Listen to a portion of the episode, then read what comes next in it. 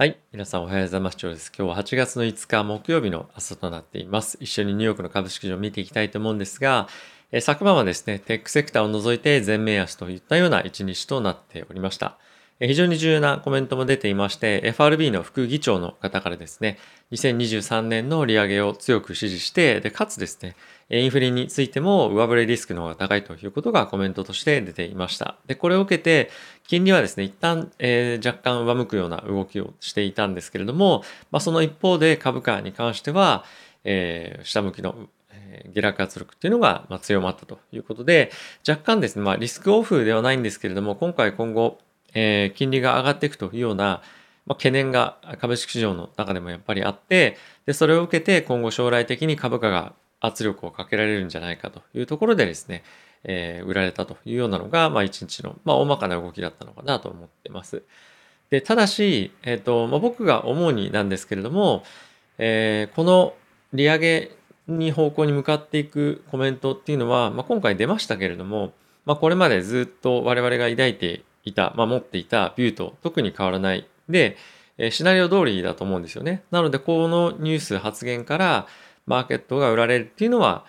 あのまあ、そこまで敏感に反応する必要はないのかなと、思ってます。なので、継続的に僕はまだまだ株式市場については、前向きに見ていいのかなというところと、あとは今後金利に関しては、経済が回復していくまあ、例えば今回金曜日の雇用統計とかっていうのもいい数字が出れば経済は回復していく。まあそういった方向に行くと金利が上昇する。で、株式市場に関しては金利が上昇すると、やはり少しネガティブな反応に、えー、なるという方向性に戻ってくるんじゃないかなと思ってます。ここ最近は、えー、まあリスクオフみたいな感じで、金利が下がると株式市場は下がって金利が上がると株式市場は上がるみたいな動きではあったんですけれども、これを機に、こういったコメントを機に少しまた反応が変わってくる可能性っていうのはあるのかなと。株式市場としては金利の上昇を少し警戒して、株価に対しては弱含むような方向性っていうのも、まあ多少ならずとも出てくる可能性はあるのかなと思っております。ただし、景気回復、まあ、今後金利が上昇するような方面っていうのは、経済の回復、特に雇用ですよね、の回復がしっかりしてくるというところではあるので、僕は逆に株式にとってはポジティブに左右するんではないのかなと思うので、継続的に米国株に対しては前向きに見ていきたいと思ってますし、その中でもやはり非常にリスクとして高いと見られているのがワクチンの銘柄ですよね。で昨日も僕は一部銘柄を処分して、ワクチン銘柄に入れていました。で、僕、X、SPXL、レバレッジかかった S&P のえー、ETF があるんですけれども、まあ、それを一旦、えっ、ー、と、処分をして、ワクチン銘柄に入れたりとかっていうようなオペレーションを少ししてました。なので、ちょっとバイオンテック、モデルナ、あまりにも高すぎるんじゃないかっていうような見方も一部あるとは思うんですけれども、今後さらに、えー、中国を中心に、で、かつ今後将来的には新興国の方にですね、えファイザー、バイオンテックのワクチンが使われていくと、さらに使われていくっていうのが今後ニュースとして出てくるんじゃないか。でかつ、ファイザー、バイオンテック、モデルナに関しては、コロナワクチン以外のですね、え疾患に対してのワクチンということが、どんどんどんどん開発されていくということも予想されるので、えさらに強気に僕は見てもいいんじゃないかなと思って、えそういった動きを、えしていました。はい、なのでまあ今後ですね、このワクチン銘柄に加えてじゃあどこを見ていくのかっていうと、僕はやっぱりまだ、えハイテク中心なんじゃないかなと思ってます。やっぱり、えコロナワクチンのなんですかね、期待が非常に高まってるイコール、もう一度、あの、ロックダウンはもちろんあのしないというふうにも各国宣言してはいるんですが、やはりなかなか外に出て以前と同じような消費活動が、まあ、しづらいというような現状は変わらないと思うので、まあ、いわゆるその、アフターコロナという銘柄よりも、僕個人はですよ、あの、コロナと一緒に、あの、なんていうんですかね、まあ、収益が改善していけるような銘柄で、かつ、まあ、ウィズコロナ的な、まあ、生活感の中でしっかりと使われるような銘柄っていうのが先行されるんじゃないかなと思ってます。例えば、今回に関しては Zoom とかも非常に良いパフォーマンスが出していて、昨日は400ドルですね、あの回復をしました。であと、えー、結構全面的に昨日安くなっていたあの株式市場ではあったんですけれども、ハイテク系ですとか、あとは広告ですよね。あの、こういった銘柄だったりとか、まあ、あとは、えー、何でしたっけこれ。えっと、半導体だ。セミコンダクター半導体の銘柄っていうのは、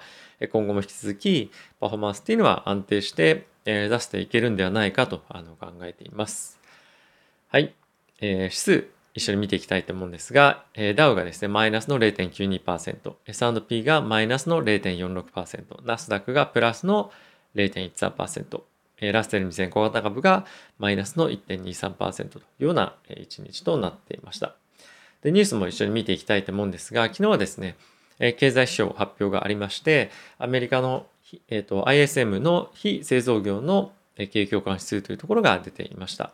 で、64.1というような数値を記録していたんですが、これはですね、過去、えー、最高水準と、最高水準というか、最高の数値を叩き出しました。なので、えー、サービス、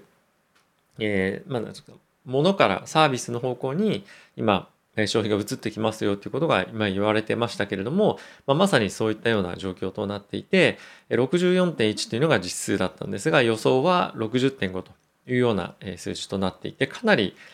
あの上振れたような数値が出てきてと。で、非常に注目なのが、金曜日に向けて、雇用の数値はどうだったのかというと、53.8という数字を出していて、6月の49.3からから改善をしていて、今回金曜日の雇用統計に関しては、ま非常に期待が高まるというのが、ま今の現状かなと思っています。なので、この金曜日の雇用統計がじゃあ仮に強く出た場合、どういうふうにマーケットが動くのかっていうと、今やっぱり今後金利は上がっていくでしょうと。で、昨日金利が上がったタイミングで株式市場は上値を抑えられる、売られるっていうような動きがあったんですが、雇用統計の数値に関しては、えっと、やっぱり僕強い数字、いい数字が出た場合には、株式市場としては上昇方向に動くんじゃないかなと思っています。一概に金利が上がったから株価売られるっていうような、えー、数値よりも、やっぱり雇用の数値が回復してくるっていうのは、経済にとってしっかりとポジティブなサインと取られると僕は思うので、そちらの方向に、別にあのかけるとかってわけじゃないんですけど、見ておいていいんじゃないかなと思ってます。ただし、急激な金利上昇というところが今後起きてくるようであれば、それは株式市場にとってはえ重しになるのかなと思ってます。はい。あとはですね、先ほど申し上げた FRB の副議長のニュースですとか、まあそれに加えて FRB のダラスの連銀の総裁もですね、えー、テーパリングに関してはできるだけ早いタイミングで行うべきなんじゃないかということが、えコメントとして出ていました。なので、まあ、彼としても7月、8月の雇用統計が良ければですね、まあ早いタイミングでやった方がいいんじゃないか。それは年末年始待たずに、まあ、10月、11月のタイミングでも早くやった方がいいんじゃないかということを言っていますと。で、まあ、これの理由なんですけれども、今後利上げにえー、利上げのタイミングを検討していく中で、よりフレキシビリティを持って行えるということを言っていました。で、えっと、ちょっとコメントの中で非常に気になることがあったんですけれども、彼は、このダラスの連銀総裁はですね、えっと、2022年に、えー、来年ですね、に利上げをするべきだということをコメントをしていたんですけれども、今回若干ちょっとスタンスを変えていて、今後の景気の見通し次第で、そういったところに関して、え利上げのタイミングに対しては検討をしていくべきだということに、えちょっとトーンダウンしているような状況となっています。で、これはおそらく、えコロナウイルスの感染拡大というところが今ものすごく進んでいるというところがあるんじゃないかなと思うので、やっぱり景気の下振れリスクじゃないですが、そういったところに関しては少し敏感になってるんじゃないかなとえ思っています。はい。あとはですね、えっと、セントルイスの連銀総裁からのコメントでもあったんですけれども、えもし来年の夏までですね、50万人、毎月平均で50万人ぐらいの雇用の回復というのがあれば、えー、今後はですね、利上げについても積極的に検討していくべきなんじゃないか、もしくはま早いタイミングでやるべきなんじゃないかということがコメントとしては出ていました。ただし、あの、どこのタイミングっていうのはまあ、明確には話されてはいないんですけれども、やはり2022年に利上げのタイミングっていう方にま言ってるんじゃないかなと思ってます。で、一方で、えっ、と、テーパリングに関してもですね、早いタイミングでやっていった方がいいんじゃないか。まあ、それは先ほどのダラス連銀総裁と同じで、この利上げのタイミングに対してフレキシブルに対応できることが非常に重要だというふうに言っていますと。やっぱりこれっていうのは、例えば年末年始にえっと、テーパリングの引き上げっていうのを開始したとすると、やはり2022年内には、えー、利上げに踏み切ることが非常に難しくなる。まあ、その理由としては、テーパリング開始から、えー、テーパリング、テーパリングの引き上げ開始から、えっと、まあ、そうか、テーパリングの、すいません、開始から、えっと、利上げまでのタイミングで、が非常に短くなってしまうっていうのがやっぱり懸念なんですよね。なので、できるだけ早く開始をしておいて、え利上げに対して、関しては、2022年内に必要であればするし、そうでなければ2023年に、えー、先越し、先送りしたいと。まあそういったことの対応っていうのが、まあ、いかにフレキシブルにできるかっていうのもやっぱり重要で、そこのタイミングが短くなる。まあ別の言い方をすると、テーパリング開始から利上げのタイミングまでが短くなればなるほど、やっぱり急激な、え上昇圧力、金利上昇圧力っていうところがかかってしまうので、その辺はですね、柔軟に対応していきたいという思いが、えー、各連銀総裁にはあるんじゃないかなと思っています。はい。一方でですね、イエレンさん、イエレン財務長官のコメントとして昨日出ていたのは、年末年始に関しては、あすいません。えっと、月間のインフレ率に関しては、まあ、今後ですね、あの年末に向けて、えーまあ、若干落ち着いてくるよというコメントはあったんですけれども、えー、思ってるほど下がらないんじゃないかっていうことも言ってるんですね。なので、やっぱりインフレに関しては、まあ、先ほどの FRB の副議長も言ってましたけれども、まあ、思ったよりも上向きに今後は出てくるんじゃないかなと思うので、どっかのタイミングで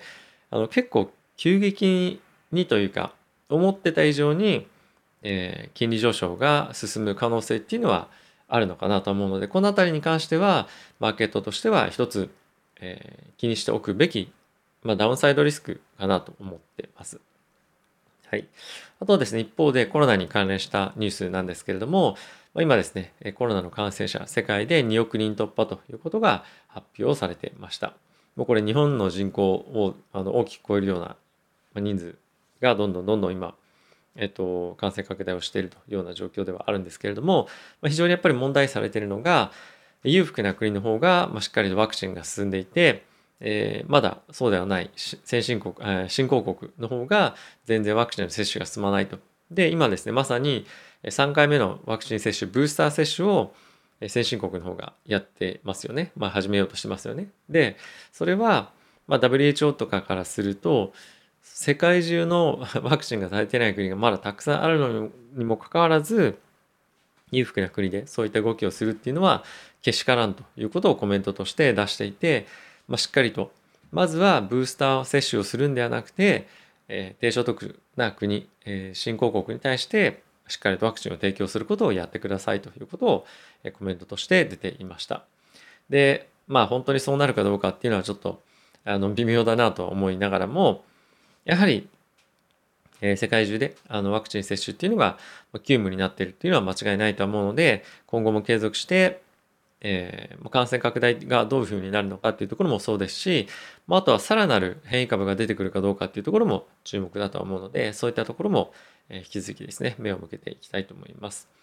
はい、あとはですね、ロビンフットがですね、先日 IPO しましたね。で、えー、IPO の価格から約ですね、え、まあ、倍近くに今、7割、8割アップぐらいになっていて、昨日も、え70ドルを超えて、えー、引けていました。で、これの原因としては、まあ、いわゆるミーム株っていうものに、えー、なってしまってというか、なって、レディットとかでですね、かなりオプションの取引が、あの、まあ、活況になって、で、どんどんどんどん短期筋の、まあ、いわゆる日本でいう指定株みたいな感じになっていて、えー、どんどんどんどんブーストされてるというような状況になっています。で、まあ、これは、あの、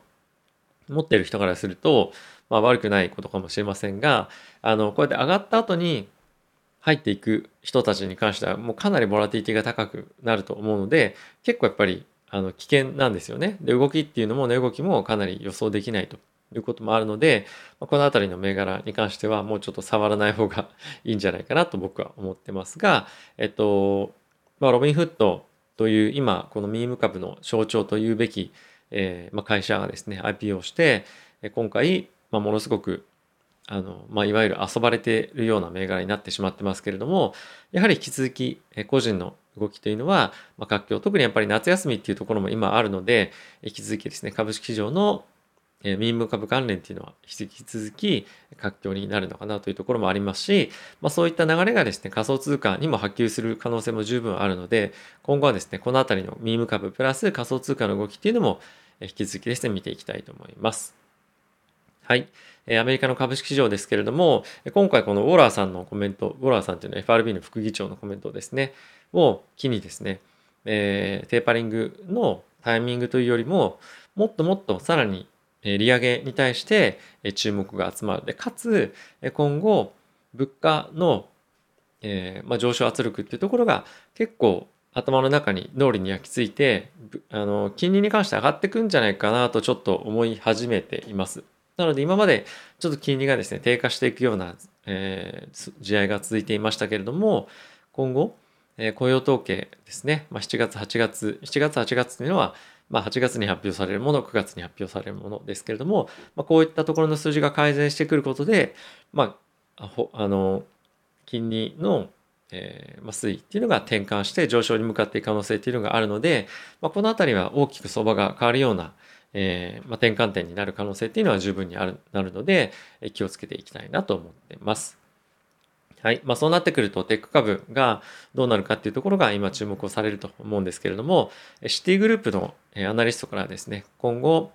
金利が上昇してくるにつれて、テック株を中心にアメリカ株は上値を抑えられるんじゃないかということで、アメリカ株全体のレーティングというものをですね、えー、バイっていう、まあ、ストロングバイというところからニュートラルというところに引き下げられてもいましたので、このあたりはですね、今後どうなっていくかっていうのも引き続き見ていきたいと思います。はい。えー、今日はですね、非常に天気がいい一日でめちゃくちゃ暑いんですけれども、皆さんぜひですね、水分とっていただければなと思いますし、あとはですね、あの、昨日確か野球ですかね、オリンピック勝って非常に盛り上がってたと思うんですが、まあ、あともう少しですね、オリンピック終わってしまうかもしれませんが、まあ、終わってしまうっていうのはまだこれから競技やる人に対して失礼かもしれませんが、えっと、オリンピックも中盤に差し掛かっていて、今後どんどんどんどんですね、えまた陸上とかっていう競技も始まりますので、え注目をして引き続き楽しんでいきたいなと思っています。はい。ということで、えまた次回の動画でお会いしましょう。さよなら。